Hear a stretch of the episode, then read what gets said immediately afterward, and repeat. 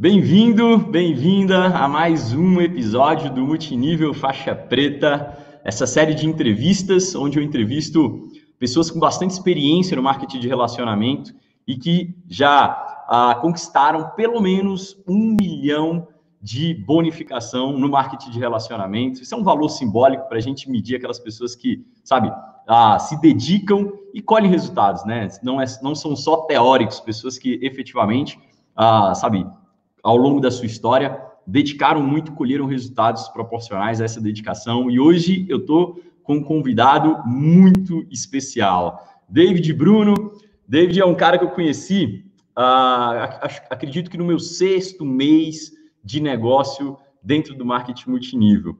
Eu tinha uma equipe, né, já no sexto mês ali, uma equipe começou a vingar lá em Aracaju, eu morando em Minas Gerais, Aracaju bem distante de Minas.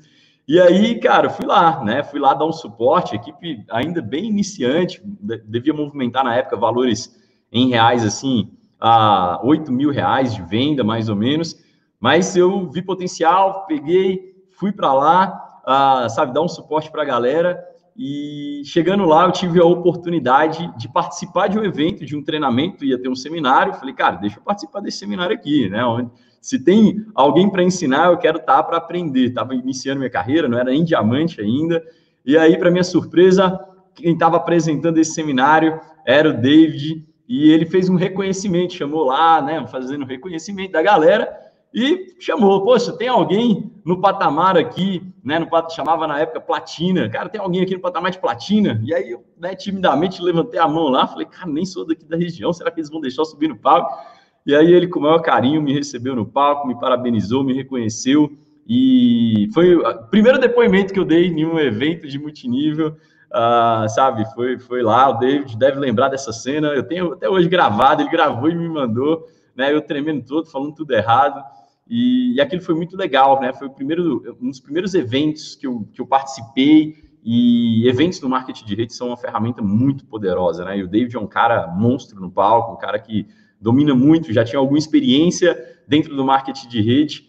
Uh, então conheço, né? O David desde quando comecei, acompanhei a jornada dele, acompanhei a construção do, do grande negócio que ele construiu junto ao grupo Rinode. E nessa série aqui do Faixa Preta, ah, eu não poderia deixar de convidá-lo, né? Fiz esse convite, ele aceitou de antemão, e então quero apresentar para vocês, colocar ele aqui junto com a gente na sala. Vem para cá, meu amigo David Bruno, seja bem-vindo, irmãozão. Obrigado, irmão. Realmente, né? Quanto tempo faz? Eu lembro como hoje você chegou lá na, na cidade como platina, meio muito tímido na época ainda. A gente fez aquele reconhecimento no seminário que teve lá. E para mim foi uma honra, irmão, porque desde já eu conheci uma pessoa sensacional e um cara incrível que se tornou um gigante dentro desse mercado e um grande amigo, né? Um cara que eu admiro e que eu sigo até hoje, né? Sempre tô, tô buscando seus ensinamentos, buscando seus treinamentos, porque você é surreal. É um prazer com você, meu irmão.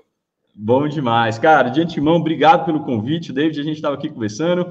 Amanhã de manhã, já tem horário marcado no hospital, né? Vai ter o terceiro filho aí, né, David? Meu, meu terceiro filho está vindo aí, vai ser incrível. Que bênção, cara, olha só. E, irmão, obrigado, tá, pelo, pelo, por aceitar o convite, né? É, eu admiro demais, né? Seu, assim, eu conheço é, bastante, não, não tão a fundo como acredito que eu vou conhecer hoje, mas já ouvi algumas vezes sua história é, sabe, sei de onde você veio, sei, né, dos seus valores, cara, você é um cara, ah, sabe, eu nunca ouvi ninguém falar mal do David, isso é muito legal, né, muito, muito, muito legal, então, é, parabéns pela história que você construiu, por, por, pelo resultado, e eu quero hoje que você compartilhe com a galera, né, quem é o David Bruno, da onde é que você veio, sabe, cara, um pouco da sua história mesmo, lá de trás, assim, uh, né, o que, que você fez antes do marketing de rede, como é que você caiu nesse negócio, né, e, e compartilha um pouquinho com a gente aí. Bom, né, David Bruno é um cara simples mesmo, né, sempre foi assim, mas sempre foi um cara muito sonhador, Felipe, e eu comecei a empreender com 12 anos, né, minha mãe ela era auxiliar de enfermagem, e ela que sustentava a casa, né? Eu e meu irmão, ela trabalhava mais, ela trabalhava em dois empregos. Ela saía de um hospital e também trabalhava no posto de saúde. E com 12 anos eu tive a ideia de quando sair do colégio, né, no Adventista que eu estudava, pegar um carrinho de picolé para vender no condomínio onde eu morava para ajudar, né, comprar um pão, tal, uma coisa assim. Então, para mim, eu, já me vi como empreendedor ali. Eu comecei a ser um autônomo, né, na verdade, com 12 anos. Logo após eu aprendi a fazer é, pulseira, brinco, colar, né? Eu chamava de miçanga na época. Eu comprei uma revista na, na, na banca de revista, comprei uns alicatezinhos, as peças, comecei a fazer aquilo. Né? Vendia na igreja, vendia no colégio, alguns amigos. E muitas das coisas que eu conquistei naquela época foi isso, roupa, né? Eu andava de skate, o meu primeiro skate eu comprei com, com a venda desses, né, dessas miçangas, dessas pulseiras. A minha primeira prancha eu também consegui com a ajuda dessa venda, né? Mas aí eu já era estagiário lá na, na época do, chama-se é, empresa, a companhia de saneamento lá de Sergipe, né, que chama o DES. Eu comecei a estagiar com 16 anos lá. Minha primeira, assim, no tradicional foi minha primeira experiência. Logo após, quando eu saí do 10, eu fui estagiar no Banese, que é o Banco do Estado de Sergipe, e trabalhei lá por dois anos. Minha primeira filha nasceu, eu ainda trabalhava lá, e eu pleitei, fiz o concurso público do Banese, eu reprovei por três, três ou foi quatro pontos percentuais, graças a Deus, porque senão ia ser um bancário. aquela vida corrida, aquela loucura. E, e, lá foi o meu primeiro contato com vendas diretas, sabe, Felipe? Por quê? eu trabalhava na recepção do banco e eu fazia abertura de conta, é, empréstimo, esse tipo de coisa. Eu recepcionava o público. E eu lembro que o gerente, na época, abriu uma oportunidade para os estagiários de vender é, capitalização, seguro de vida. Então, meu salário era muito pouco e eu estava com a minha primeira filha. Então, eu comecei a, a, ter o contato com a venda ali. Eu comecei a vender capitalização, seguro. Então, é, comecei a tomar gosto com isso o meu resultado ficou bastante conhecido, que aí eu fui para o meu primeiro emprego de carteira assinada. Né? Quando eu terminei o meu estágio, me, é, me colocaram numa financeira, que na época era uma febre vender empréstimo, né? lá no calçadão de Aracaju, ou seja, no centro de Aracaju. E eu fui para uma financeira e comecei a vender empréstimo. Né? Tive comissões incríveis, 2, 3, 4, 5 mil reais de comissões, porém eu não tinha uma habilidade financeira muito boa. Nessa época eu lembro que eu cheguei a atingir 20, 25 mil de dívidas, por conta de ser muito gastador, né? Gastar mais do que eu ganhava, tal. Coisas que acontecem com muita gente, né? Quando, quando começa a ganhar mais dinheiro, né? Eu ganhava salário, comecei a ganhar 5, 6 mil, comecei a me empolgar e comecei a comprar muita coisa que eu queria. Acabei me endividando legal, porque com a dívida no Bradesco, eu lembro na época de quase 15 mil, só de cheque especial e, e cartão de crédito, só, só misericórdia. Cara, isso com quantos anos? Oi? Com quantos anos? eu tinha, quando eu saí do, do Banese, eu tinha 18 anos. Aí eu fui pro, eu comecei o meu primeiro emprego com 19 anos nessa, nessa financeira. Depois passei seis meses lá, saí, aí fui, fui trabalhar, é, aí fiz um curso de vigilante, fui trabalhar como vigilante, saí da cidade de Aracaju, fui morar em Estância, que é um interior, uma cidade menor, e trabalhar no Banco do Brasil. Passei ali uns três, quatro meses, depois voltei para Aracaju para trabalhar na Caixa Econômica, passei mais dez meses. Depois saí novamente, e aí fui trabalhar como é, motoboy de uma empresa de uma serigrafia e comprei, né, comprei uma moto na época também, uma, uma Dafra, e comecei também a rodar de mototáxi nas horas vagas. E às vezes também fazia uns bicos em farmácia, pizzaria à noite. E aí eu comecei a trabalhar como autônomo, não quis mais trabalhar de carteira assinada nessa época. E o que, o que, que aconteceu? Quando eu estava trabalhando de mototáxi, eu conheci a oportunidade de Renaudet falar antes, para antes de falar de Rinodeu, eu tive um primeiro contato com o marketing de rede com a Forever Live há seis anos antes de conhecer Rinodê. Eu tinha 17 anos, 18 anos, né? Eu conheci com 26 anos a, a Rinodê. E aí eu, eu só trabalhei um pouco da venda direta, cadastrei três, quatro pessoas, não tive uma experiência assim bem a fundo com o que era o marketing de rede. Só, só senti que era bacana, né? Porque eu vendi bastante produto, mas na época eu não, não, não dei continuidade e aí fui para tradicional, depois fui trabalhei de mototáxi, até que chegou a Renault na minha vida. E eu costumo dizer, Felipe, que grandes oportunidades aparecem nos momentos mais complicados, ou seja, mais difíceis, e as pessoas às vezes não conseguem enxergar. Eu não estava vivendo uma vida financeira legal, meu casamento também não estava numa situação tão boa, até porque é, eu não ganhava muito dinheiro, então muitas coisas faltavam, e aí era sempre aquele conflito, né? por conta das coisas que faltavam para minha filha, que faltavam dentro de casa e tal. E aí eu comecei a afogar essas mágoas em bebida, fazer coisas que não deviam, né? Aí as coisas tendeu, tendeu a piorar. E quando foi nessa época, minha moto tinha quebrado. Eu lembro como hoje, eu coloquei a moto lá, comecei a reclamar né, de Deus e do mundo e fui, e fui almoçar. Quando eu estava sentado lá, apareceram dois taxistas que se chamam-se Jair e Elinaldo e me apresentaram a oportunidade de ir lá sentado almoçando. Me ofereceram um copo de Coca-Cola e me apresentaram a oportunidade e me chamaram para uma reunião que tinha segunda-feira na franquia. Eu fui e lá eu conheci o Jenson Carvalho. Por incrível que pareça, depois de, seis, de cinco, seis meses, os dois taxistas infelizmente desistiram do negócio e o cadastro deles caíram e eu subi por compressão para Gênesis e hoje, né, Gênesis se tornou não só um amigo no negócio, como é o meu mentor dentro do marketing de rede, é um cara que eu admiro bastante, que me ensinou é, boa parte do que eu sei até aqui. Então foi assim que eu conheci a Renodena, que eu conheci o marketing de rede. Essa é um pouco da minha história. Caraca, velho. E, e, a gente tá falando em que ano isso aí? 2010, né? Em 2010. Eu conheci em 22 de julho de 2010. E você tava com quantos anos? 25? Eu tava com 26 anos, tô com 36 agora. Tava com 26 anos. Legal. E aí, esses dois taxistas mostraram o plano daquele jeito mesmo no flip chart? Como é que foi? Naquele flip chartzinho? Na realidade, é, ele, eles falaram aleatoriamente mesmo, só falaram que tinha uma empresa bacana, que eu tinha perfil para isso. Eu estava tão, que... eu tava tão quebrado precisando pagar a moto que eu, na época, eu vendia plano odontológico e plano de saúde. Eu nunca gostei de depender de uma coisa só. E aí eu estava tentando vender plano odontológico e plano de saúde para isso, para poder pagar a moto para trabalhar no outro dia, né? O conserto da moto.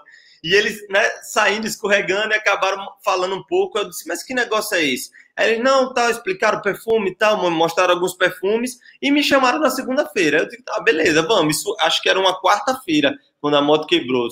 Era uma quarta-feira. E aí na segunda eu fui na reunião né, com a minha melhor roupa lá, tudo bem arrumado, participei, vi aqueles números tudo. Aí, a gente se apresentou, né, com, com slide e tal, mostrou aquelas bolinhas, aquele negócio a quatro, né, aí na época eu mostrava aquela, aquela duplicação de 5 por 5, porque era cinco pessoas diretas para bater master, aí fazia aquela duplicação 5 por 5, que ganhava tanto e tanto, aí eu fiquei maluco, cheguei em casa alucinado, aí no outro dia eu fui no mototáxi, peguei 75 reais, era o kit na época, né? O salário mínimo era, do, era 370 reais na época e o, o kit era 75 reais. Peguei emprestado com um amigo meu que fazia é, emprestar dinheiro a juros. Peguei, comprei o kit, cheguei em casa todo empolgado. Minha esposa ficou numa raiva, meu irmão. Disse que eu tava maluco, que a gente já tava endividado. Foi aquela festa. Mas Deus eu não dei ouvidos a ela e eu continuei. Eu acreditei que essa oportunidade ia mudar a nossa trajetória. E, e o Gênison, qual o resultado do Gênison naquele momento ali, que ele estava apresentando para você? Gênison era platina na época, mas ele era pago como prata, né? Naquela época, porque o multinível começou em 2008 na Rinode, né? Não era tão agressivo como é hoje. Ele chegou ao nível de platina, mas ele não conseguia qualificar. Ele batia como prata na época, ganhava ali 800, 700 reais como prata. era, o falando... maior, era o maior nível lá de Aracaju. E com brilho no olho. Fiesta na época, eu lembro.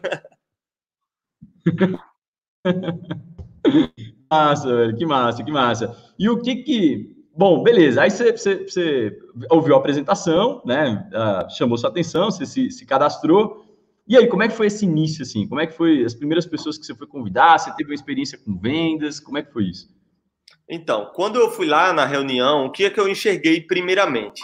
Eu, eu era mototáxi, né? E eu, eu já tinha uma boa clientela. Eu não sei se a galera tinha pena porque minha moto não funcionava, só pegava no tranco, mas eu tinha uma boa, uma boa clientela, a galera me ligava, né? Eu pegava mais corrida pelo telefone do que propriamente no PA lá mesmo, que era o ponto de apoio.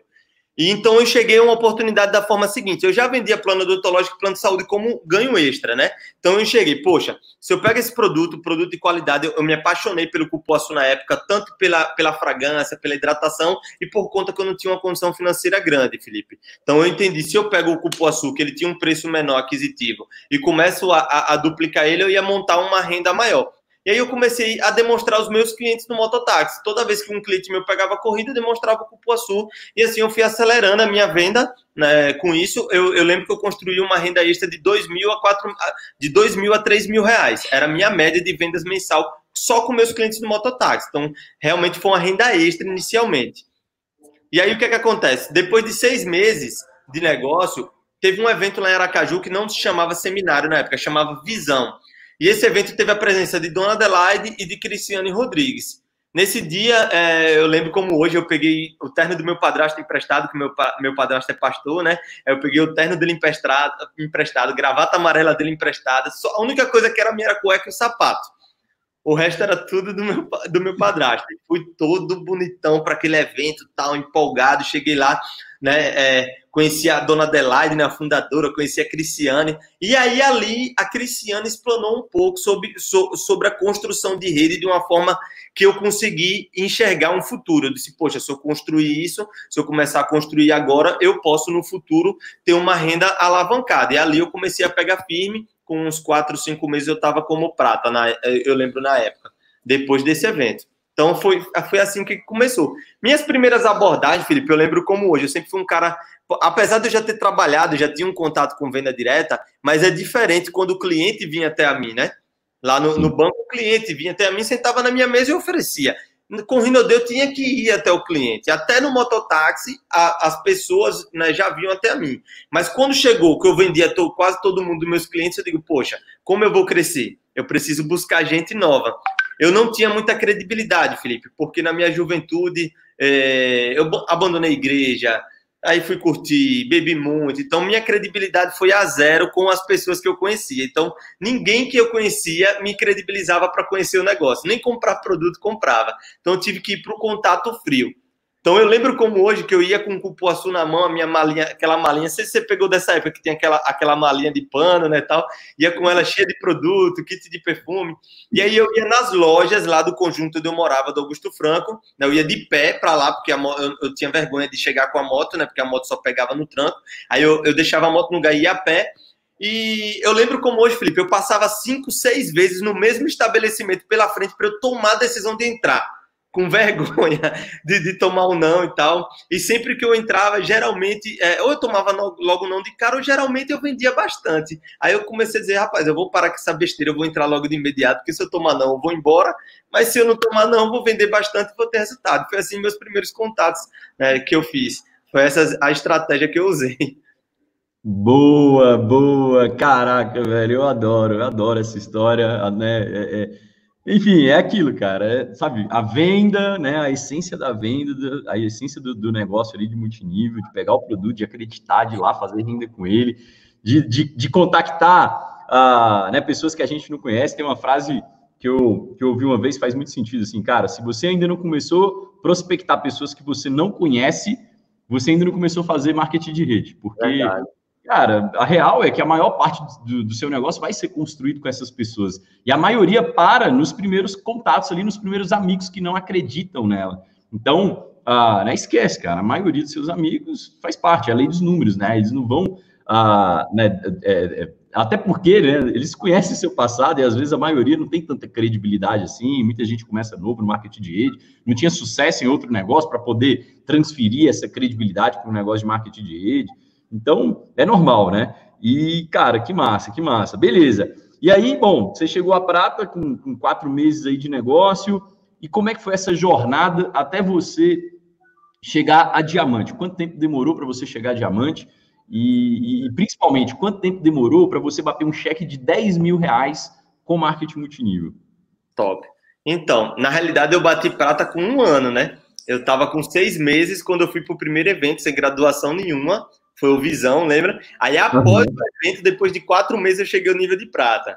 Ah, entendi. Eu cheguei um ano. Eu passei entendi. mais de um ano e meio para chegar no nível de ouro, porque na época, Felipe, é, eu, eu, acho que você pegou essa época que era de 15 em 15 dias, o ciclo. Não, não peguei. Não, né?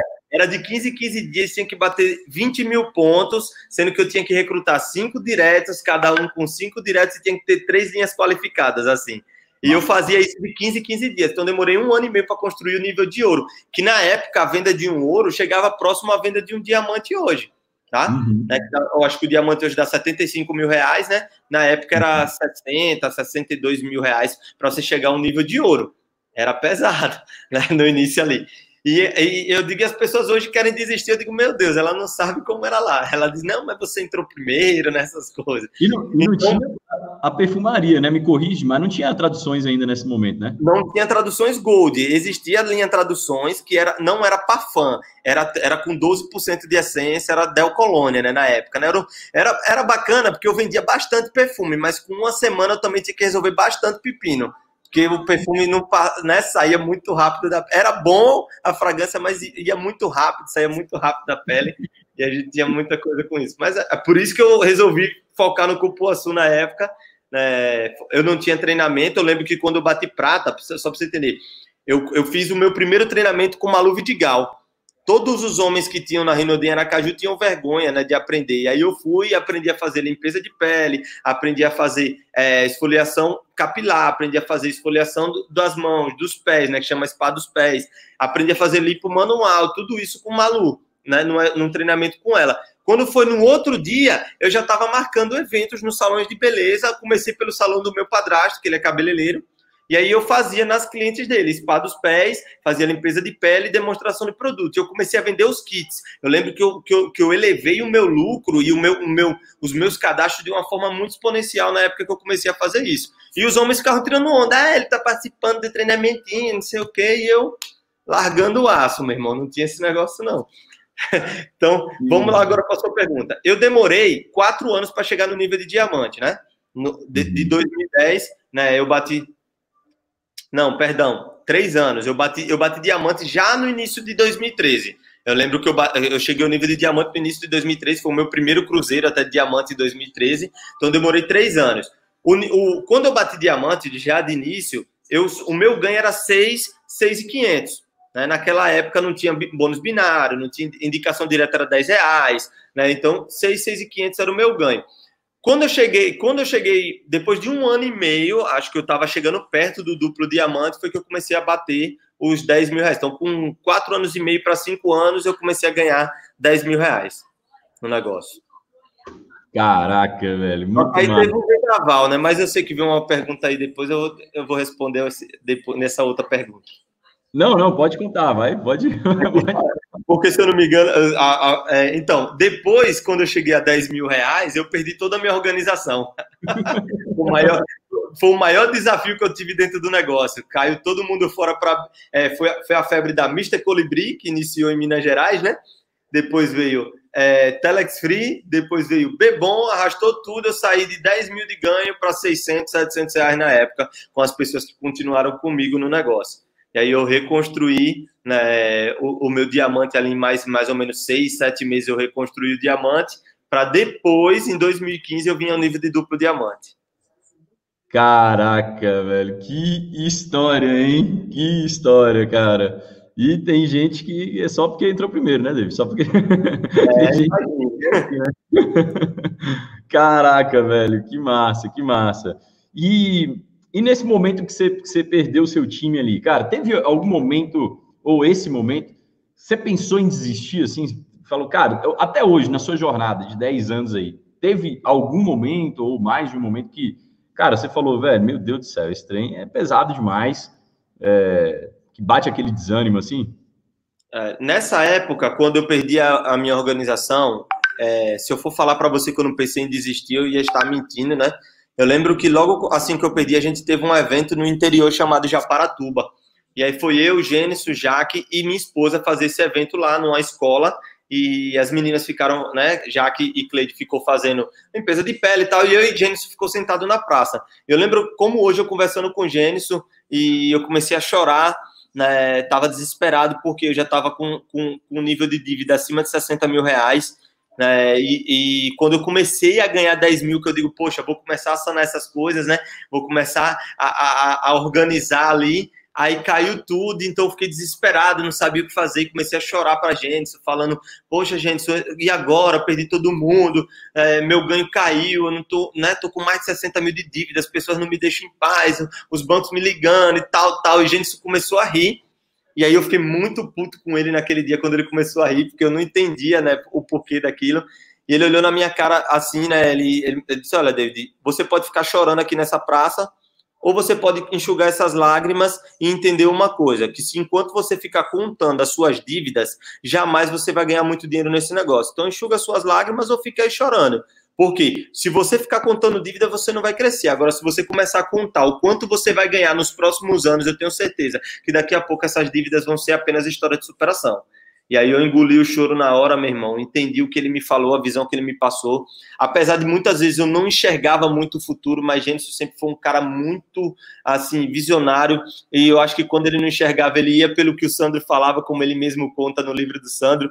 E, assim, eu digo, esse cara é doido, eu sou doido e meio, vamos que vamos, não, não vamos desistir não. E aí eu, foi a única vez, é, sinceramente, que eu pensei, assim, em desistir mesmo. Eu já fiquei desanimado, mas pensar em desistir, não.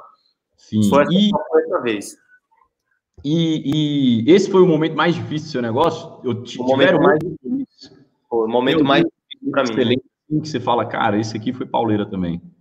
É, esse momento para mim foi mais. Eu tive outros desafios, né, Felipe? A gente sabe uhum. que, é, como líder de multinível, a gente enfrenta desafios diários. E eu lembro que quando o Giancarlo entrou, né, que hoje ele é Imperial Two Star na minha organização, foi um desafio muito grande, porque ele veio com uma equipe já viciada, né, é, em outros negócios, mas na realidade em pirâmides. E então, para tirar, porque como você me conhece, meus valores, tudo que eu tenho, e assim, eu não aceitava coisas que eles queriam implantar na época por não conhecer. E assim, eu bati muito de frente com isso, é, e foi muito estressante para mim aquele, aqueles cinco, seis primeiros meses. Mas graças a Deus, no segundo, terceiro mês, o Jean entendeu, a gente foi para o campo. Eu passei três meses sem pisar o pé em casa sem saber o que era Aracaju, só na Bahia, nos interiores e tudo. A gente saiu, a gente saiu em três meses, ele saiu do zero a duplo diamante, aí de duplo diamante por diante ele deu continuidade. Mas os, os três primeiros meses eu treinei a equipe dele, eu dava treinamento de produto, dava treinamento de peça de pele, manual, eu fiz a base ali, né, dei o treinamento para a galera, né, a gente fez um trabalho de posicionamento da liderança e depois ele chegou a duplo diamante, ele deu oportunidade. Aquela época também foi muito desafiador para mim porque estava começando o binário, eu não entendia muito de binário, e a galera vinha com um binário muito agressivo, aquela questão de, de, de binário, binário, perfeito e tal, parará, né? Queria piramidar a parada, e aí eu dizendo, não, não é assim, não funciona dessa forma, é diferente, como é que. Foi, foi um pouco estressante. Eu, eu, eu lembro que na época eu fiquei com um tique nervoso no pescoço, porque eu não dormia muito, eu não tinha como dormir, era mais ou menos 3, 4 horas por dia de sono, porque a galera turbinada mas foi muito prazeroso e hoje a gente tem um Imperial to estar abaixo por causa desse preço que foi pago, né? Que massa, velho, que massa, que massa. Eu imagino, né, galera, você ali, pô, cinco anos de Rinodê, já com a cultura da empresa, né, o DNA da empresa estampado, DNA de vendas rolando, e daqui a pouco, uh, né, começa uma galera que, que efetivamente não tinha essa cultura de venda direta que você pegou, né, do, muito, muito uh, muito firme, assim, né, dentro da, da companhia. E aí, de passar isso, isso aí para a galera é sempre um desafio. Qualquer, é, né, qualquer líder que vem de outro negócio é sempre um desafio, é uma cultura nova, faz parte, né? Que massa, velho, que massa. E, bom, uh, aí, deixa eu te falar, quando foi que você sa decidiu sair de Aracaju? Eu lembro que você saiu de Aracaju, foi para morar em outra cidade, e depois, hoje, você comentou comigo, eu nem sabia, né? Você está em Maceió. Em Maceió aí, agora.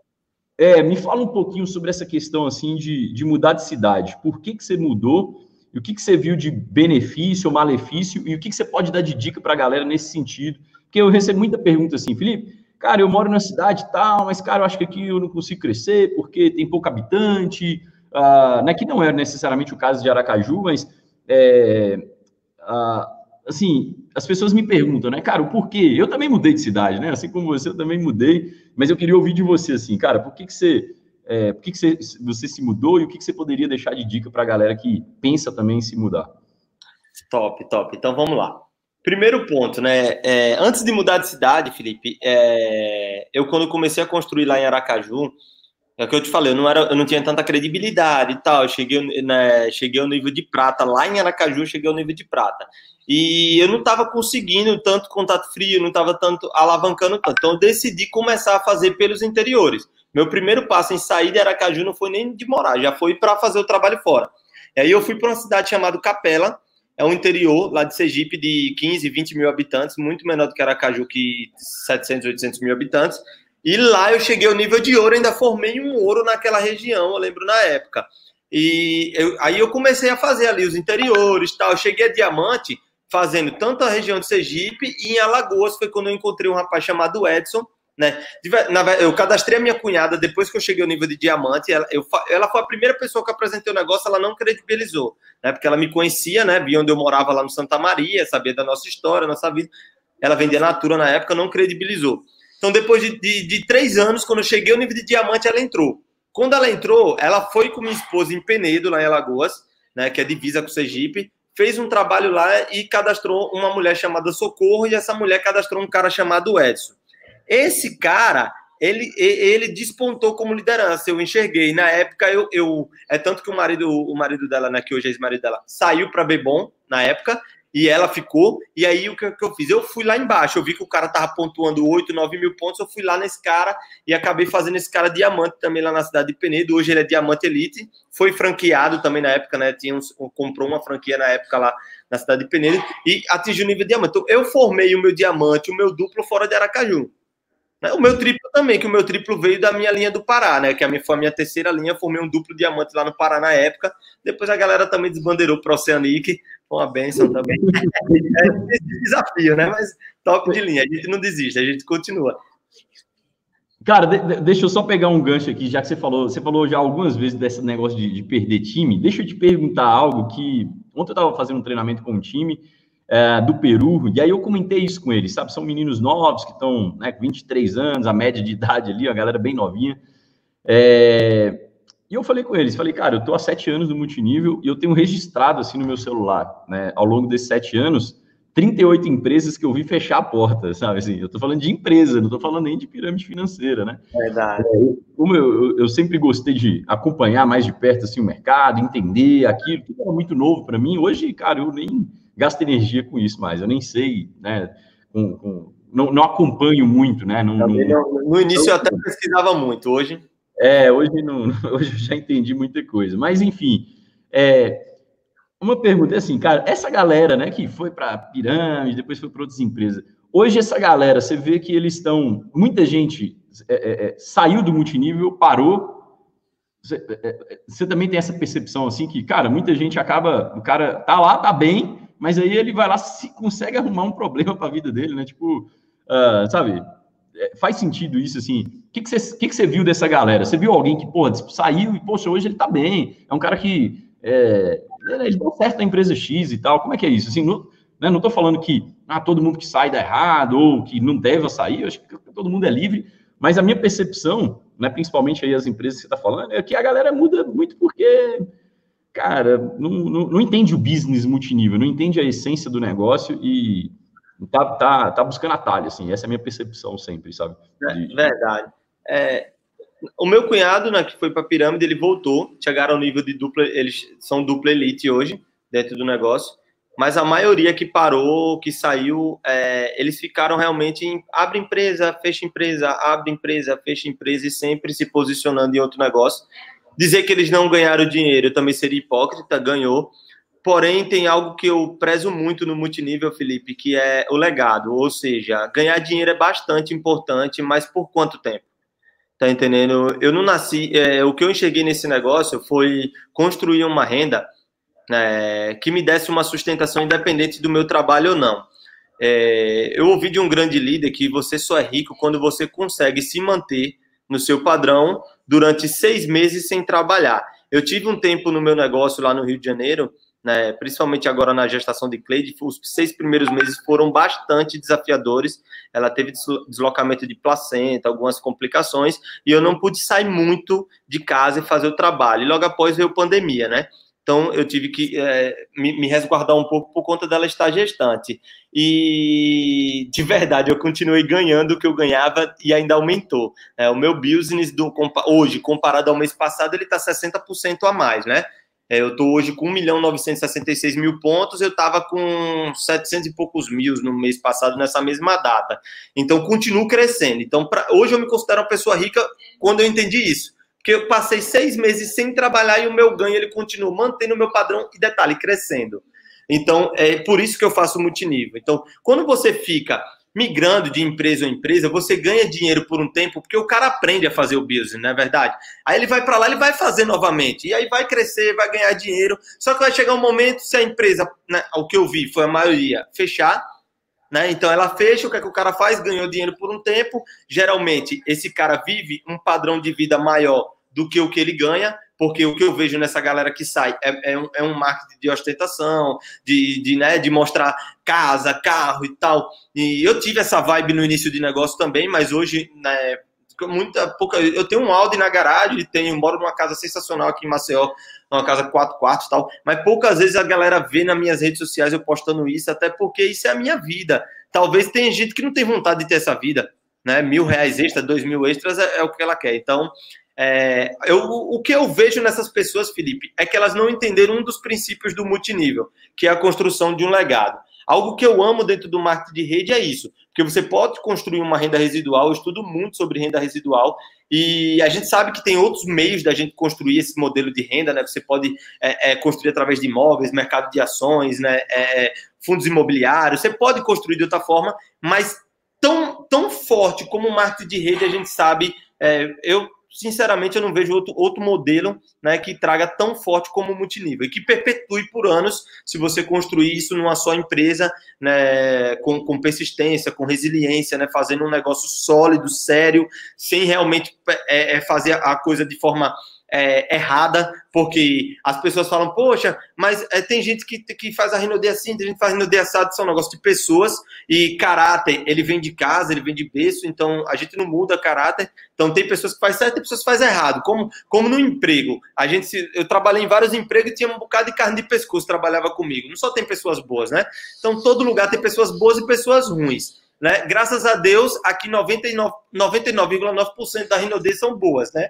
1% que são ruins, eles mesmos se, acabam se, se matando e saindo do negócio. Então eu vejo que isso, se eu puder dizer para uma pessoa que está começando hoje, se ela faz rinodê ou não faz rinodê, que está aqui na sala, ela gostou do negócio, ela se identifica com os produtos, Tá entendendo? Ela entende que as pessoas que estão à frente do negócio, elas são sérias, elas realmente é, é, é, elas fazem esse negócio com um propósito, né? Elas não vão abandonar o barco, né? Porque o que a gente vê é isso. São é, pessoas montando empresas, mas quando chega um certo momento, ganhou bastante dinheiro, abandona o barco, fecha, dá como falência, e os sonhos das pessoas são jogados pelo lixo ali, vão de água abaixo. Então, é, essas coisas que você tem que identificar. É por isso que eu faço o Rinodê, né?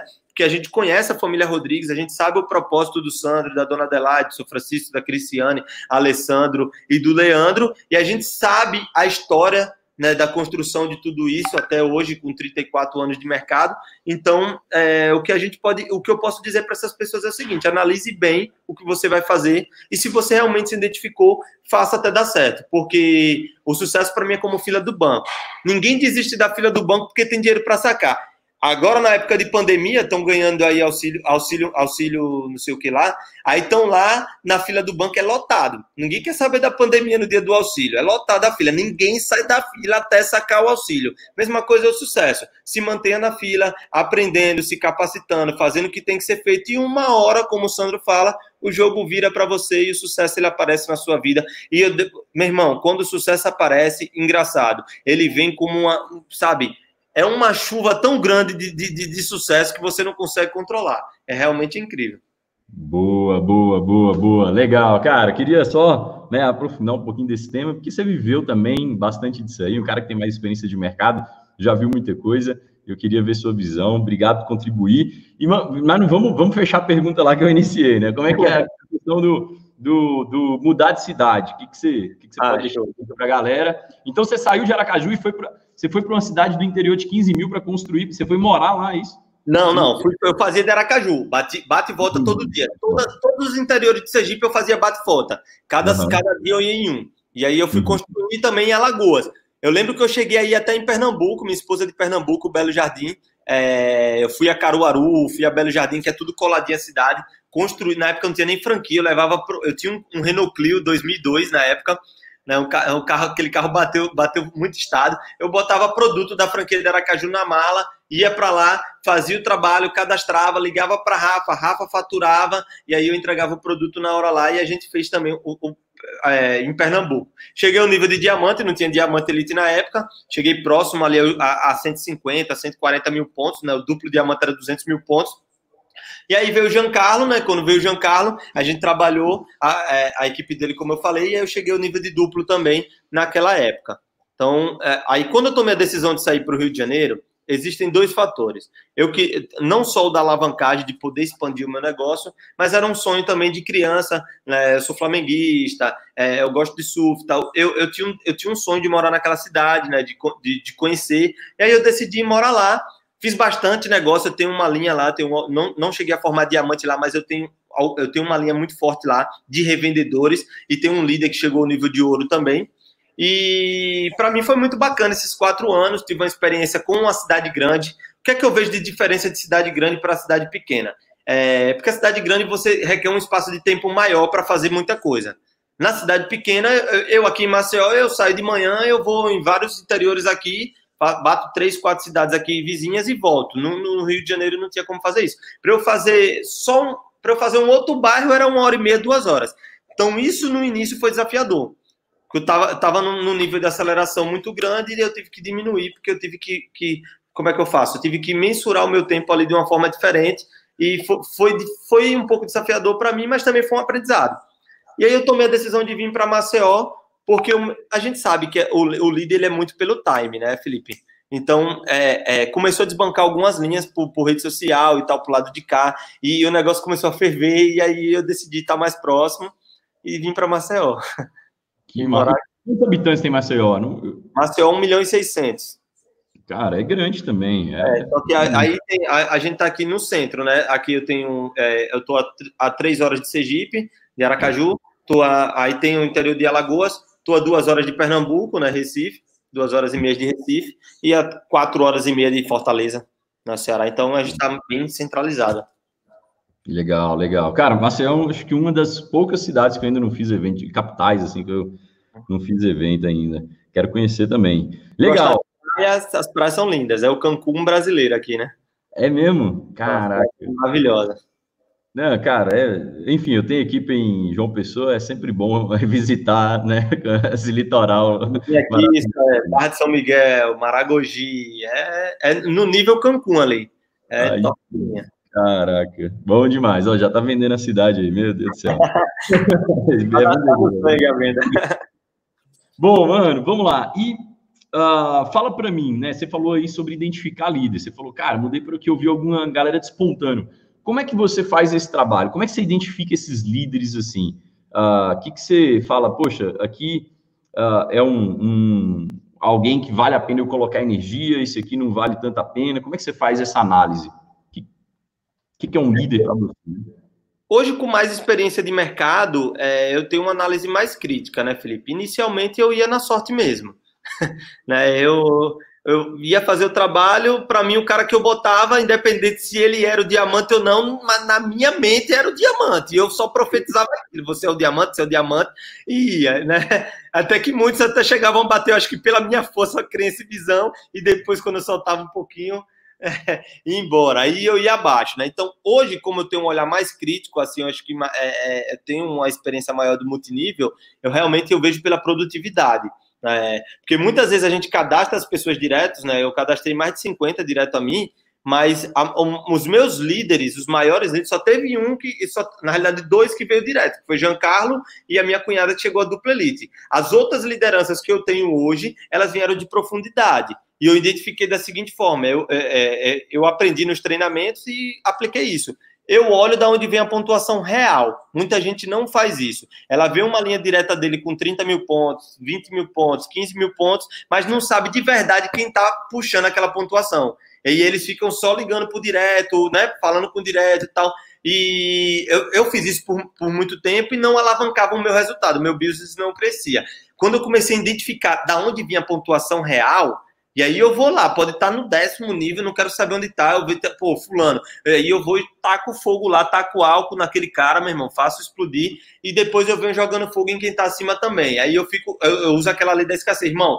Fulano lá embaixo está fazendo um trabalho incrível. E aí, como é que você vai ficar? Vai ficar na inércia, vai ficar paralisado? O cara vem a ouro esse mês, vai bater ouro esse mês, porque eu estou acompanhando ele de perto, estou ligando para ele, e eu estou vendo que você tem possibilidade. E aí a gente começa a criar uma, uma um, um crescimento em cadeia. Geralmente o que está de cima, às vezes está acomodado, o cara fica puto com a gente, olha para nossa cara, diz que a gente está tomando liderança e tal, mas aí depois que a gente pega experiência, entende que isso aqui é um negócio e que pessoas têm sonhos e precisam crescer, eu, eu não penso muito nisso. Eu penso em quem quer. Tá produzindo é porque quer. Então eu vou em quem quer e alavanco. É dessa forma que eu identifico. Boa, boa, boa, boa. Legal. Vai no. no... Enfim, tá produzindo, é o, é, o, é o líder ali, né? Olha só, deixa eu só fechar um, um, um raciocínio que a gente abriu ali do, com relação à mudança, à mudança de cidade.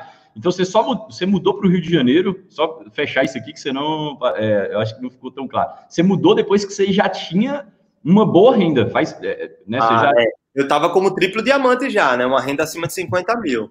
Exato. Então te deu tranquilidade para mudar e cara, falar, poxa, vou construir um negócio porque eu já construí em outro lugar e, isso, e agora aqui eu uhum. posso né? Porque, cara, mudança tem custo de mudança, tem custo de imóveis, tem custo de é, o que você falou, cara, de adaptação, tem um período de adaptação à cidade, tem um custo, né, alto, assim. Então. É, o custo de vida muda, né? Porque é, é, é uma cidade maior, né? Totalmente uhum. diferente daqui de, de, de, Aracaju. Então, uhum. tudo isso, é, como assim, a gente analisou, né, na época, né?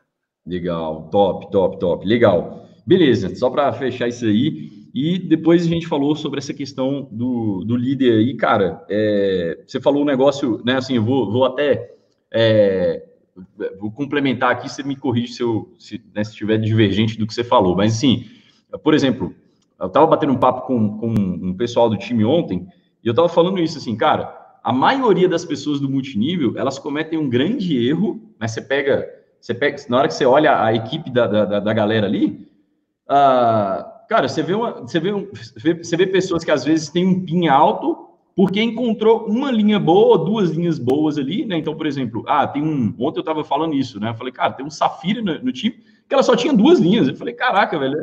Eu falei, poxa, não, não tem. Assim, você nunca vai bater diamante, né? Eu falei, desculpa, né? Assim, eu, eu sei que eu vou falar coisas desagradáveis aqui para você, mas você nunca vai bater diamante, pô. Você não tem lateral, você não, tá, não tem nem pré-cadastro aqui direto a você, né? E aí eu, eu fui falando isso com, com a galera ontem, falando, poxa, é, é, é, é, é, o, que vai, o que faz, o que diferencia uma pessoa, quando eu olho também, né, e aí me corrige né, se estiver falando algo diferente, mas assim, eu olho e eu vejo, cara, essa, quem é que está puxando muita lateralidade? Porque não adianta, pô, tem uma pessoa em cima que talvez tenha até muito ponto, mas o negócio dela está baseado em cima de uma ou duas pessoas. Ela não está sempre construindo e abrindo lateralidade nova. Né? Por uhum. exemplo, você falou, cara, abre 50 diretos. Muita gente que chegou a Imperial abriu esse número, ou seja, você fez número de imperial diamante para chegar ao resultado que você colhe hoje. Não é à toa que você colhe um cheque, né? Como um cheque de, de imperiais diamantes. Então, é, faz sentido isso que eu estou falando? Faz, faz muito sentido. É, uma das coisas que, que, assim, eu não digo que foi um erro, sabe, Felipe? Porque uhum. eu não tinha tanta experiência no multinível e eu cadastrei essas 50 pessoas, mas dessas 50, oito ficaram vivas, né? Ficaram fazendo o negócio na época. Só que eu, eu dei foco a cinco linhas. Durante hum. seis, sete anos do meu negócio, eu dei foco a cinco linhas e trabalhei na profundidade até o nível de triplo e eu, e eu esqueci um pouco da minha lateralidade. Inclusive, né, a, a gente está numa live de, de, grandes empresários e o que eu vou falar aqui é, é, uma realidade. Inclusive, eu não sou imperial ainda por conta disso. Né? Uhum. Eu tenho uma, uma, estrutura muito forte, eu tenho o corte de linha, porém eu falto duas linhas de diamantes, entendeu? Uhum. Porque tenho diamante, eu tenho mais de 1.500 diamantes na minha organização, mas está tudo na profundidade. Então, é, do, há, há, um ano e meio para cá, eu comecei a lateralizar novamente. Uhum. E aí eu tô fazendo uma lateral, tô com a meta de formar no máximo 10 novos diamantes, porque eu não aceito, eu tô com 36 anos, eu não aceito chegar aos 46 anos com cinco linhas. Eu quero chegar no mínimo com 15 de diamante acima. No mínimo, eu tô sendo bem pessimista, colocando lá embaixo, que eu sei que eu vou chegar com muito mais. Né? Principalmente o momento que a gente está vivendo agora. E é, eu sei, porque tem muita gente aqui que às vezes às vezes está com a visão fechada, ainda está meio, meio que, que temeroso com a pandemia, mas eu vou te dizer uma coisa: após uma grande recessão, após uma grande ruptura, um grande crescimento. Graças a Deus, o nosso negócio cresce diante da, da, da, da ruptura, né, da recessão. A gente está crescendo. Mas pós-pandemia a gente vai crescer muito mais, porque isso não vai ficar para a vida toda, né? Vai chegar um momento que a gente vai, né, é, é, que isso vai estabilizar, que, vai, né, que a gente vai poder voltar a uma rotina normal. Aprendemos uma nova ferramenta, que é a, a, a ferramenta online. Então, a gente já está conseguindo expandir o nosso negócio de forma exponencial e vai voltar o, o, o presencial é, pós-pandemia, o que vai ter de gente precisando de oportunidade, buscando uma nova oportunidade. Já estão, né? Então, se prepara aí. Se você não está visualizando isso, se posicione, porque o crescimento vai ser gigantesco. Eu sei que os próximos quatro, cinco anos a gente vai viver algo tão parecido ou maior como foi até 2017. Top. Cara, agora me fala um negócio aqui. Você falou algo, algo legal. Você falou, cara, eu tô disposto a, nos próximos 10 anos, construir 10 linhas de diamante. É, e todo mundo, acredito que está aqui nessa live, inclusive eu também, eu também quero construir 10 linhas nos próximos 10 anos. Né? Já tem 11, com mais 10, 21. Tá exato, exato. Esse, esse, é, esse, é, esse é o objetivo do business. É, mas fala para a gente assim, o que, como você está fazendo isso? Cara, como é que você faz? Você faz você, hoje, né? Como é que é que você está fazendo isso? Você está prospectando online? Você está Uh, você manda mensagem, busca pessoas que você gosta do perfil ali na internet, ou você faz algum tipo de anúncio, ou você está uh, indo através do contato de indicações de algumas pessoas, e, e, e como é que você esse trabalho. Aí você registrou uma pessoa, você coloca uma energia nela ali de, do patrocínio responsável e está buscando sempre outras, ou você é, coloca um foco em, poxa, eu, Felipe, eu coloco 90 dias de foco em recrutamento, depois eu dou uma parada em recrutamento e fico trabalhando essa galera. Agora, né, uma pergunta bem, bem profunda aí, mas eu queria ouvir você. Eu entendi, eu entendi. Então, Felipe, é... eu hoje eu faço um trabalho de recrutamento ao mesmo tempo com patrocínio responsável. Eu dou, mas eu nunca paro de recrutar, entendeu? Eu uhum. faço enquanto eu estou fazendo patrocínio responsável, ali eu faço três, quatro, cinco dias com ele, depois eu dou uma soltadazinha. Naquele meio tempo ali daquela soltada para eu voltar a trabalhar com ele novamente, eu já posiciono outro. Sempre hum. falo, já posiciono outro, já cadastro outro, né? E aí depois eu volto naquela pessoa, até porque a gente sabe que a nossa lista é limitada né? A gente não, é, o nível de pessoas que a gente não conhece é muito maior. Então eu aproveito também a lista da pessoa porque ele tem um, um, um hall de relacionamentos que eu não conhecia e que eu vou passar a conhecer através dele. Então eu posso encontrar na lista dele um futuro diamante, um imperial, né? A gente não sabe. Então eu faço esse trabalho do patrocínio responsável ali três meses, principalmente que o bônus nos oferece três meses de patrocínio responsável, mas sempre fazendo recrutamento para mim também. Eu estou construindo uma outra linha minha, estou trabalhando o ID de Cleide agora junto com ela também. É, é um, vai ser um dos nossos, do, dos nossos diamantes, né? Do, do negócio. E estou fazendo também na linha principal, trabalhando na linha principal. Essa é a pegada que eu dou. Top, top, top. Eu entendi top. bem, era isso, né, a pergunta. Perfeito, é isso, é exatamente isso aí que eu queria ouvir. Mas e com relação à prospecção? Então, hoje, se eu te falar que eu sou muito bom em, em internet, eu né, estaria mentindo, mas estou estudando bastante, buscando entender um pouco sobre tráfego pago, né, sobre esse tipo de posicionamento. Eu melhor, como você já acompanhou meu Instagram, é, a gente sabe que, por mais eu tenho bastante seguidores, né? Eu tenho uma, uma, é, é, uma carreira de multinível já há um bom tempo, eu estou no Instagram há um bom tempo, então eu tenho uma, um, uma boa quantidade de, de seguidores e só que eu não tinha tanto engajamento. Eu percebia que, mesmo eu tendo muitos seguidores, eu não tinha tanto engajamento nas minhas postagens. Aí eu comecei a identificar o que o meu público gosta, comecei a trabalhar também algo parecido com isso aqui no Instagram, né, com entrevistando alguns líderes e tal. Tá dando bastante certo, né? E aí eu tô começando a criar esse engajamento e por incrível que pareça, as pessoas estão me perguntando sobre Rinode. Eu posicionei três pessoas essa semana que veio dessa forma ou assistiu uma dessas lives que eu estou deixando gravada, né, é, eu até vou perguntar, eu nem, nem me toquei nisso, vou perguntar como ela chegou até a mim, né, para uhum. saber né, o que é que o que é que está chamando a atenção lá.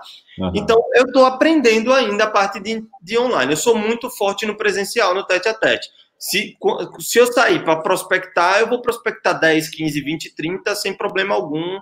No, é, no, eu posso não ter visto essa pessoa nunca na minha vida, mas eu vou fazer. Então, eu sou muito forte no, no offline, estou aprendendo online agora. Hoje, tá vindo, eu estou começando essa estratégia de seguir, é, vendo as pessoas que estão curtindo as minhas postagens, a maioria é Rinode, né? A gente sabe, uhum. 90%, mas ainda tem ali uns 10% de pessoas que não fazem. Identifiquei que a pessoa não faz, eu vou nas postagens dela, vejo o que tem de legal, curto e comento. Então eu tenho criado essa estratégia. Geralmente a pessoa vai lá e comenta depois, eu vou no privado. E aí eu pergunto, começa a falar, a elogiar, né? Fala aquela coisa, usa a técnica forma, elogio e tal. Eu vou contactar, irmão. Pessoas dizem, pessoas se interessam, outras não. Algumas eu, eu mando meu vídeo da minha apresentação que eu tenho lá gravado no YouTube do DNA, outras a gente faz live presencial, e a maioria que eu tenho cadastrado também muito aqui no, no, no offline também. Nessa, às vezes, minha esposa também, o que é que ela fez? é, ela, por, por estar gestante, ela comprou muita roupa de criança em várias lojinhas de Instagram. E dessas lojinhas que ela comprou, das sete, oito lojinhas que ela comprou, ela cadastrou quatro. Boa, né? boa. E o relacionamento, e aí apresentamos a oportunidade aqui em casa mesmo e fechamos. Não perde tempo, hein, cara? todo, mundo, todo mundo toma banho e escova os dentes, né? Então, o meu trabalho é apresentar a oportunidade. Top. Cara, e assim, é, é, é, eu, eu, te pergunto, David, por quê? Porque às vezes parece simples para você. Agora você fala assim, cara, ah, eu vejo lá quem é está curtindo minha postagem, vejo se ela já faz o negócio, não faz, e cria relacionamento ali quem não faz.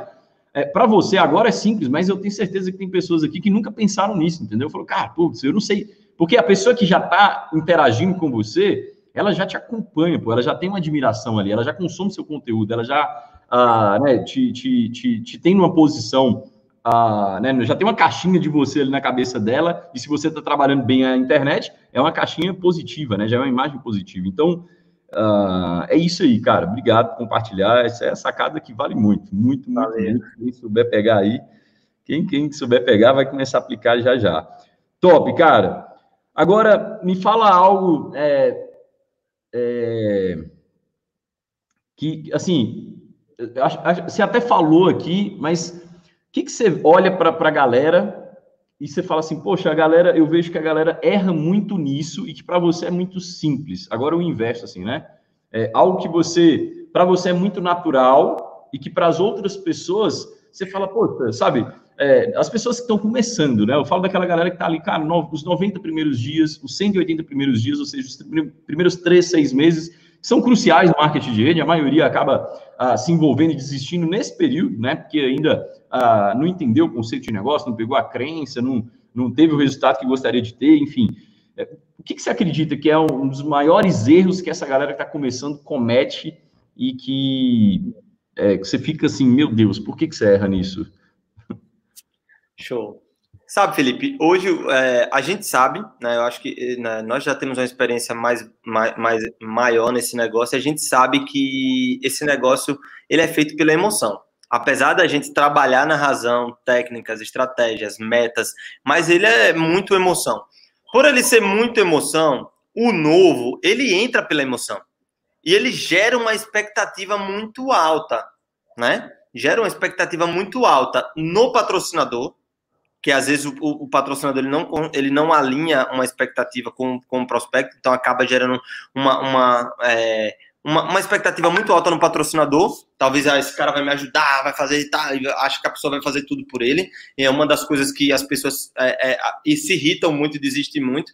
E às vezes também uma expectativa muito alta no negócio, acham que vai ser do dia para noite. Ou seja, eu, eu trabalhei 26 anos da minha vida, imagine só se eu pensasse que eu ia ganhar o que eu ganhei hoje com um ano.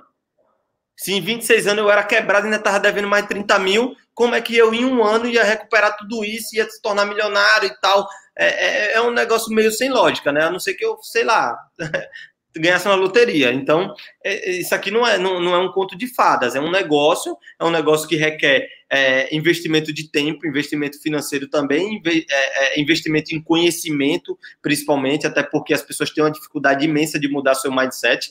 Né? A gente foi programado de uma forma diferente até conhecer o multinível. Então, quando se conhece o multinível, é um choque muito alto, por quê? Porque as crenças são diferentes do que a gente conviveu ao longo dos anos, e se a gente continuar com as crenças do passado, não vai ter resultado algum, até porque a gente foi programado para trabalhar paralisado, né, é, robotizado, e no multinível você tem que ser proativo, né, não dá para ser robotizado, né, você tem que, tem que ser correria.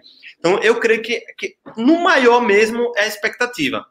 Se, se você que está aqui na live hoje está com a expectativa acima da média, alinhe suas expectativas. Até porque o que traz renda de curto prazo é venda direta. E tem gente que quer ganhar renda de curto prazo na construção de rede. Então, vai se frustrar, né? Porque até ela pode, até o nível de ouro, ela, se ela for muito bem relacionada tiver um, um, um, né, um, ela vai cadastrar 10 combos top ali e vai bater o nível de ouro e vai ganhar uma renda de 2.500, às vezes até mais do que isso, né, por causa da indicação direta e binário.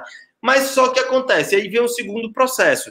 Depois você, você não tem liderança ainda, se cadastrou as pessoas, as pessoas ainda vão estar no processo de aprendizagem, geralmente 50% desse faturamento cai e as pessoas, ah, esse negócio não funciona, aí começa a chorar, começa a ficar doido, porque não entende que a construção é algo de, algo de médio a longo prazo, né, e requer alguns quesitos diferentes. Então, expectativa, alinhar uma expectativa não no patrocinador e sim em seus sonhos, porque se eu tivesse alinhado a expectativa em Gênesis, ele não era perfeito, ao contrário, ele estava aprendendo também na época. Então, muitas coisas que ele fazia e fez para aprender, eu discordei, briguei e tal, mas eu entendi que ele também estava aprendendo, então eu errei junto, meti a cara e a gente foi aprendendo junto. Então, eu não alinho a expectativa muito alta no meu patrocinador e sim nos meus sonhos.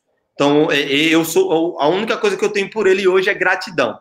Gratidão eterna, amo de paixão quando eu vejo abraço, beijo, curto, se divirto, dou risada. Ele me ajuda muito no negócio, mas a responsabilidade do meu crescimento é minha e não dele, porque o business é meu, o negócio é meu. Eu faço parte do negócio dele, mas aqui de, de mim abaixo é meu, então não gera expectativa. Não, expectativa no negócio de, de muito imediato, não tem como você entrou hoje liso, quebrado, falido, ganhar 50 mil, 10, 20 mil assim da, do dia para noite. Então requer um tempo de construção.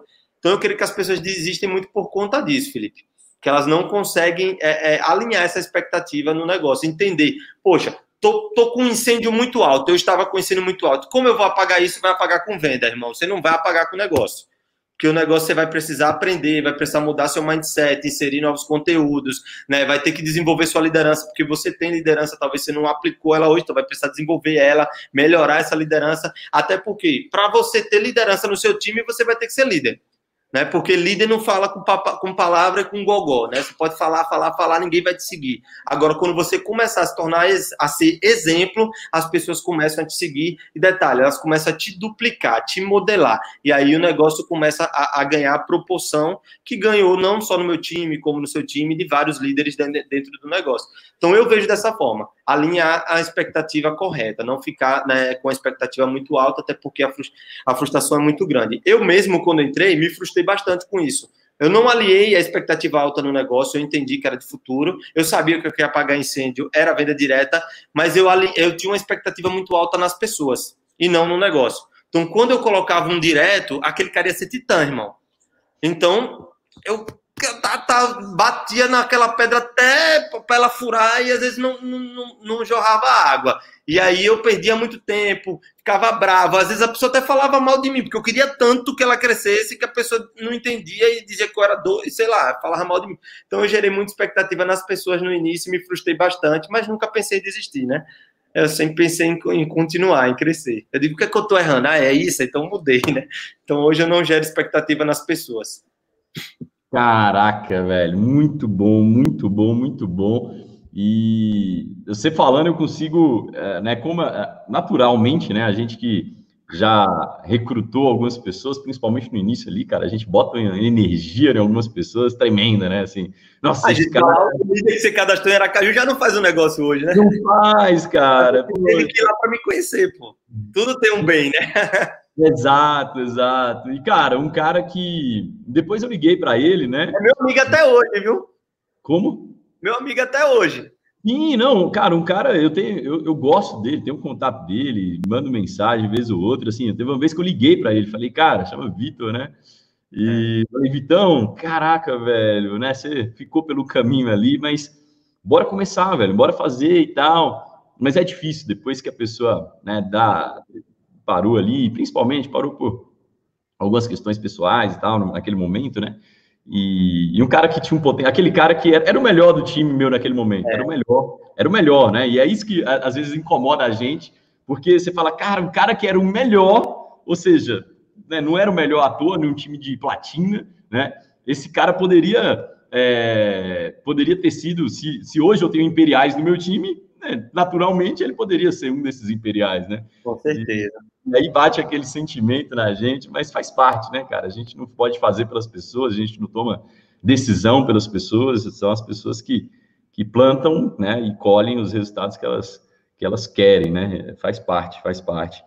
Cara, muito bom, muito bom esse bate-papo, David. E eu queria te fazer mais duas perguntas, cara. Pode fazer.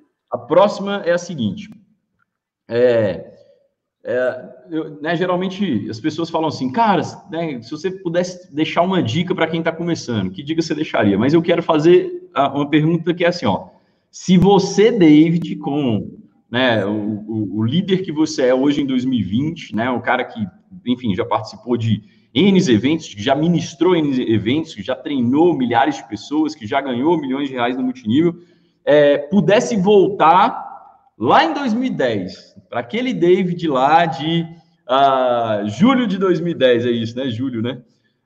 eu, vi, eu vi o flyer no seu Instagram lá, 10 anos, né, de cara, ficou lindo aquele flyer, é legal de ver esses flyers, é incrível, cara. E, e, bom, se você pudesse voltar e falar com aquele cara lá, aquele cara que estava lá nos primeiros três meses dele, quebrando a cabeça, sabe, que tinha, né, um, sabe aquele cara que viu a oportunidade, falou, cara, é isso, né? mas ainda estava bem perdido ao, com relação ao futuro. O que, que você falaria para aquele David lá? Rapaz, eu olharia para ele e diria o seguinte, irmão, existe um processo para você crescer nesse negócio e existe um caminho, e o caminho chama-se chama AGRs. Eu não sabia disso, então a gente fez aleatoriamente, fez muito louco o negócio. Não fiz lista de nomes na época, porque eu achava que as pessoas que me conheciam, né, pô, te falei, não tinha tanta credibilidade, então eu fui na raça. Então hoje realmente eu faria isso, né? Faria uma lista de nomes super profissional, né? Poxa, agora assumi até da minha rede, classificaria essa lista de forma incrível, contactaria os meus eyes, as caras mais top da lista primeiro, depois iria para o restante, assim sucessivamente. Alimentaria essa lista diariamente, que é o que a gente faz hoje, né? Prospectando contatos frios, e faria aquele processo, né? Convite de forma profissional, apresentação da oportunidade, o acompanhamento, né? o acompanhamento junto com o fechamento ali e sistema de treinamento que naquela época não tinha tão forte como hoje. É a gente que era, a gente era responsável por treinar a equipe, não existia sistema como tem hoje, né? quando você, como eu, eu te falei, eu construí a equipe em Penedo, né, em Pernambuco e tal, eu tinha que todo mês estar lá todo mês lá dando treinamento, tal, capacitando, porque não tinha um sistema para conectar as pessoas. Então eu diria para o David do passado isso: faça de forma mais profissional, tire um pouco dessa ansiedade, não seja burro o suficiente de colocar o seu trabalho para outras pessoas porque eu fiz muito isso, Felipe. Uma, eu, tenho, eu tenho líderes até bons que chegaram a níveis altos dentro do negócio que eu coloquei abaixo de outras pessoas e, e a, a, essa pessoa não tem uma liderança, acabou matando contatos bons meus, amigos de infância. Tem um amigo de infância que eu posicionei numa linha né, que eu não estava mais em Aracaju e eu acabei posicionando numa linha minha de Aracaju que estava no nível de ouro na época, só que o cara era carne de pescoço, brigava direto com a equipe tal, matou uma amiga minha de infância que ficou com raiva de mim ela tinha acabado de chegar no nível de ouro com potencial de muito mais longe e acabou indo fazer criptoativos, outras coisas por conta disso. Então eu dei e principalmente e contatos frios que eu ia numa região com outro líder que eu sempre fiz, ia trabalhar em, em conjunto, acabava fazendo muito cadastro lá porque eu, eu sempre fui guerreiro. Eu podia não ter o conteúdo, mas a ação estava no meu sangue. Eu dizia, vai, se eu não fizer, ninguém vai fazer por mim. Então eu ia e fazia né, com as ferramentas que eu tinha e dava o meu melhor na, com o que eu tinha naquele momento. Só que eu tinha dó. Eu vi o cara paralisado, eu ficava cadastrando pro cara, botando para ele, colocando para ele, e isso é um câncer muito grande dentro do nosso negócio e é algo que eu não faço mais hoje. Eu diria para David no passado, não faça, porque eu cadastrei muita gente boa que eu tenho certeza que se tivesse direto comigo teria ido muito mais longe, porque é, eu não sou uma, eu não sou a melhor pessoa desse mundo, né? Eu não, também não posso dizer que eu não tenho erros, eu tenho erros, eu errei bastante na jornada, de, fiz muita cagada, mas eu nunca errei para dizer assim, poxa, errei e, sabe, desmerecer, não, errei baixar na humildade, chegar na pessoa, olha só, eu errei, eu estou aprendendo, me perdoa, né? É, é, eu, tô, tô crescendo ainda nesse negócio, mas eu tô querendo acertar, vamos acertar junto. E graças a Deus eu tenho pessoas que me acompanham há oito. É, vou, vou, dar até um exemplo. Esse mês foi muito explosivo numa linha que eu tenho aqui em Palmeira dos Índios, que é uma cidade aqui de Alagoas. Fechamos seis safiras novos, né? se eu não me engano, cinco ouros, teve vários pratas, vários masters, uma linha que não graduava há mais ou menos três, quatro anos que foi o tempo que eu fui para o Rio de Janeiro. Nesse retorno, a gente teve contato novamente, pessoal, tal, fazendo acompanhamento. A, essa linha cresceu exponencialmente e pessoas que estão comigo, Felipe, há oito anos. Tá entendendo? Lá do início do negócio. Então, como uma pessoa está comigo há oito anos? Geralmente por causa dessa sinceridade, né? Dessa transparência. Entender que quando você erra, você não é, você não é a melhor pessoa desse mundo. Você também erra, mas reconhecer, buscar mudar, acertar, e aí, né, o nível de erro que você vai aprendendo, vai buscando os acertos, você vai crescendo. Boa, boa, boa. Tem uma frase que eu gosto que é assim: o líder não pode ter compromisso com o erro, né, cara? Errou, admite, vai para frente, né? Faz parte. É, in, é inevitável não errar. Agora, cara, assim, o que você falou sobre colocar pessoas para outras pessoas, recrutar pessoas e colocar abaixo de outras pessoas. Cara, assim, se as pessoas entenderem isso, eu acredito que valeu esse treinamento inteiro, assim, né? Valeu tudo isso aqui, porque isso é muito. Você demora muito a aprender isso, cara. Eu, eu demorei bastante a aprender isso. E as pessoas, vez ou outra, me perguntam, Felipe, mas e se eu construir assim, cara, jogando pessoas para baixo de pessoas e tal? Eu falo, cara, não vai funcionar. Tem que ter mérito, tem que ter. Vai bater só o PIN, né? Pode chegar a bater o PIN, eu bate PIN. Manter uhum. o é outro estado, né? Não, então, mas a grande questão é o, que você, é o que você falou. A pessoa de cima, ela. Cara, mas você fala assim, não, mas a pessoa de baixo, o negócio dela é independente, mas a de cima dá conta de matar de baixo. Dá. Ela vai dar conta de matar, ela é boa, né? Entendeu? O carne de pescoço que você diz aí, eu gostei dessa expressão. quer ver matar é quando vê crescendo que vai passar ele. Isso, exato, velho. Mata, mas mata lindo. O carne de pescoço sempre dá um jeito, cara, sempre dá um jeito. E, e, e, e aí, é, esse é o problema, quando você é, né, constrói errado, quando você acredita que construir multinível é você dar pessoas para outras sem mérito algum. Cara, assim, eu é, né, sou totalmente contra isso. Eu não, eu, eu, eu já recrutei muita gente para muito líder meu, mas eu não errei nesses, nesses, uh, nesses, nesse processo, assim, não vou falar que eu não errei, mas, uh, né, 99% das vezes eu acertei, no, no, no, talvez eu esqueça de algum momento aqui, mas, cara, eu não lembro de eu ter dado e eu falar, caraca, velho, não poderia ter feito isso. Todos que eu posicionei abaixo foram porque tinham mérito naquilo dali, foram porque as pessoas já tinham feito alguma coisa antes, né, então, é, já tinha chegado a algum PIN por mérito próprio, agora sim, você merece alguém. Então é, é legal a gente falar sobre isso e, e você né, é, é, é, exemplificar né, e falar com propriedade, porque você já fez isso, para que a galera entenda, cara, e, e, aplique no negócio dela. Sabe assim, eu, eu, eu acredito que não é todo dia que você tem a oportunidade de ouvir alguém que tem 10 anos de experiência. Cara, 10 anos de experiência, você já. Né, é, é, e, e por que, que é legal a gente compartilhar esses erros, sabe assim? Esses, porque, cara, é isso que vai encurtar o caminho da galera que está começando. É isso, pô. Se a pessoa entender, poxa, peraí, eu tô, tô, né, eu tenho um. Uh, uma vez eu ouvi algo que é assim, cara, um livro, um livro é é a pessoa que está condensando, condensando, às vezes, o conhecimento dela de anos em 150 páginas, em 200 páginas. Então, olha o quão poderoso é um, um, um livro.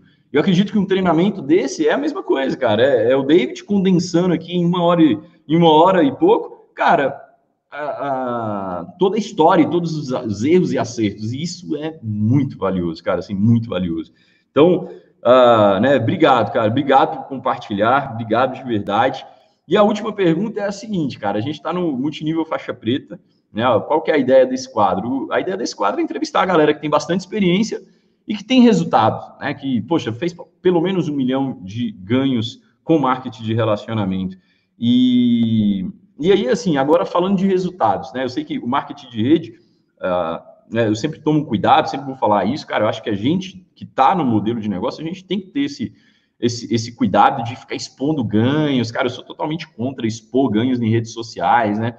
É, é, isso é, é, um, é um câncer, né, para o nosso negócio. Acho que não é assim que você edifica o mercado, né? Eu acredito que existem muitas outras formas de edificar o modelo, o mercado, a empresa que você trabalha, em promover seu negócio. É, mas eu sei que para pessoas que, quando você ouve a história de uma pessoa, né, do começo, meio e fim, você cria ali uma conexão, você entende o que, que a pessoa passou, é, fica mais, é mais legal de ouvir aonde ela chegou, é, isso fa faz sentido, e eu sei também que resultados, para quem tem mais maturidade, cara, sempre inspiram, né? Então, falando de resultado, é, ao longo desses anos, o que, que você conquistou né, junto com o grupo Rinode? O que, que você conquistou ao longo de todos esses anos aí? Cara, é...